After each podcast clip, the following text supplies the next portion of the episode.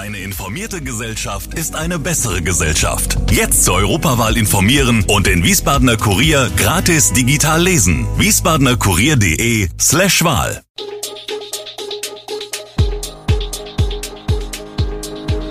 Gude, unser morgendliches News Update. Das Wichtigste aus Wiesbaden für Sie im Überblick. Guten Morgen aus Wiesbaden an diesem 28. August. Neue Poststation in Wiesbaden. Ruheraum für Obdachlose. Erste Niederlage für SVWW. Das und mehr hören Sie heute im Podcast. In Wiesbaden wurde der erste Poststation-Automat aufgestellt. Nachdem die gelben DHL-Packstationen gut angenommen werden, setzt die Deutsche Post DHL jetzt auch auf Poststationen mit einem 24-Stunden-Service. Die erste in Wiesbaden ist am Mauritiusplatz in der Fußgängerzone installiert. Hier lassen sich rund um die Uhr auch Briefmarken kaufen und Einschreiben versenden. Bundesweit sollen schrittweise 1000 Poststationen aufgebaut werden, zusätzlich zu den mittlerweile mehr als 12.000 Packstationen in Deutschland. 100 bis 150 Obdachlose, davon etwa 20 Frauen, leben in Wiesbaden auf der Straße, und damit in ständiger Gefahr. Erst seit diesem Jahr haben sie die Gelegenheit, in einem neu eingerichteten Ruheraum in der Teestube des Diakonischen Werks auch mal tagsüber in sicherer Umgebung einige Stunden zu schlafen, zumindest sechs Personen gleichzeitig. Der einzige offizielle Raum dieser Art in Wiesbaden hat sich sofort etabliert, er wird sehr stark frequentiert, sagt Leiter Matthias Röhrig. Er betont, dass eine große Aufenthaltsstätte für die Wiesbadener Obdachlosen in der Innenstadt geschaffen werden sollte. Denn im Winter könnte der Bedarf deutlich wachsen. Der SVW in Wiesbaden muss sich erstmals in dieser Zweitligasaison mit einer zu zwei beim ersten FC Nürnberg geschlagen geben.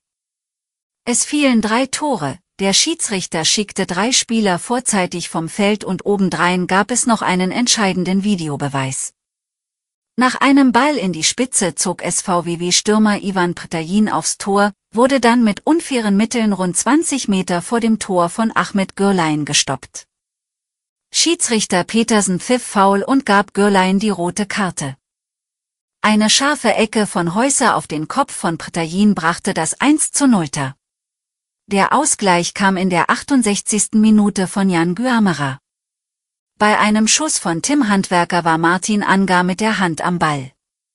Nach Ansicht der Fernsehbilder entschied der Schiedsrichter auf Strafstoß. Handwerker verwandelte flach ins Eck zur Nürnberger Führung. Der SVWW gab sich nicht geschlagen, hätte sogar noch zum Ausgleich kommen können. Doch am Ende stand die unglückliche Niederlage fest. Am 8. Oktober wird in Hessen ein neuer Landtag gewählt. Bereits heute startet die Briefwahl. Man kann sie entweder per Post oder persönlich in seiner Stadt oder Gemeinde vor Ort abgeben. Die Entscheidung für eine Briefwahl muss nicht begründet werden, allerdings ist ein Antrag nötig. Dafür braucht man die Wahlbenachrichtigung, die man automatisch per Post zugeschickt bekommt. Viele Städte und Gemeinden bieten die Beantragung auch online an. Ist die Briefwahl beantragt, bekommt man den Wahlschein, den Stimmzettel, den Stimmzettelumschlag, den Wahlbriefumschlag und ein Merkblatt zur Briefwahl, auf dem alles erklärt wird. Der ausgefüllte Stimmzettel geht zusammen mit dem Wahlschein in dem dazugehörigen Umschlag in den Briefkasten. Achtung, Briefwahl beantragen kann man nur bis zum 6. Oktober. Der Wahlbrief muss spätestens am Wahlsonntag um 18 Uhr bei der Gemeinde eingegangen sein. Der Mainzer Speerwerfer Julian Weber verpasst bei der Leichtathletik-Weltmeisterschaft in Budapest knapp eine WM-Medaille. Wie schon bei der WM in Eugene im Jahr 2022 und den Olympischen Spielen in Tokio 2021 landete der Europameister von 2022 auf dem vierten Platz. Kurios und zugleich niederschmetternd für die deutsche Leichtathletik war, dass Webers vierter Platz die beste deutsche Platzierung bei der Weltmeisterschaft war. Die deutschen Athleten gewannen keine einzige Medaille bei dem Turnier, und das ein Jahr vor den Olympischen Spielen in Paris. Die Ampelkoalition hat sich beim Streitthema Kindergrundsicherung geeinigt. Dies erfuhr die deutsche Presseagentur in der Nacht in Berlin aus Koalitionskreisen. Wir werden rasch eine grundlegende Einigung und Verständigung auf die Eckpunkte haben, sagte Finanzminister Lindner in einem Interview mit dem ZDF. Das gesamte Verfahren werde aber noch etwas brauchen, so der Minister von der FDP weiter. In der ersten Kabinettssitzung nach der Sommerpause war der Streit über die Kindergrundsicherung eskaliert.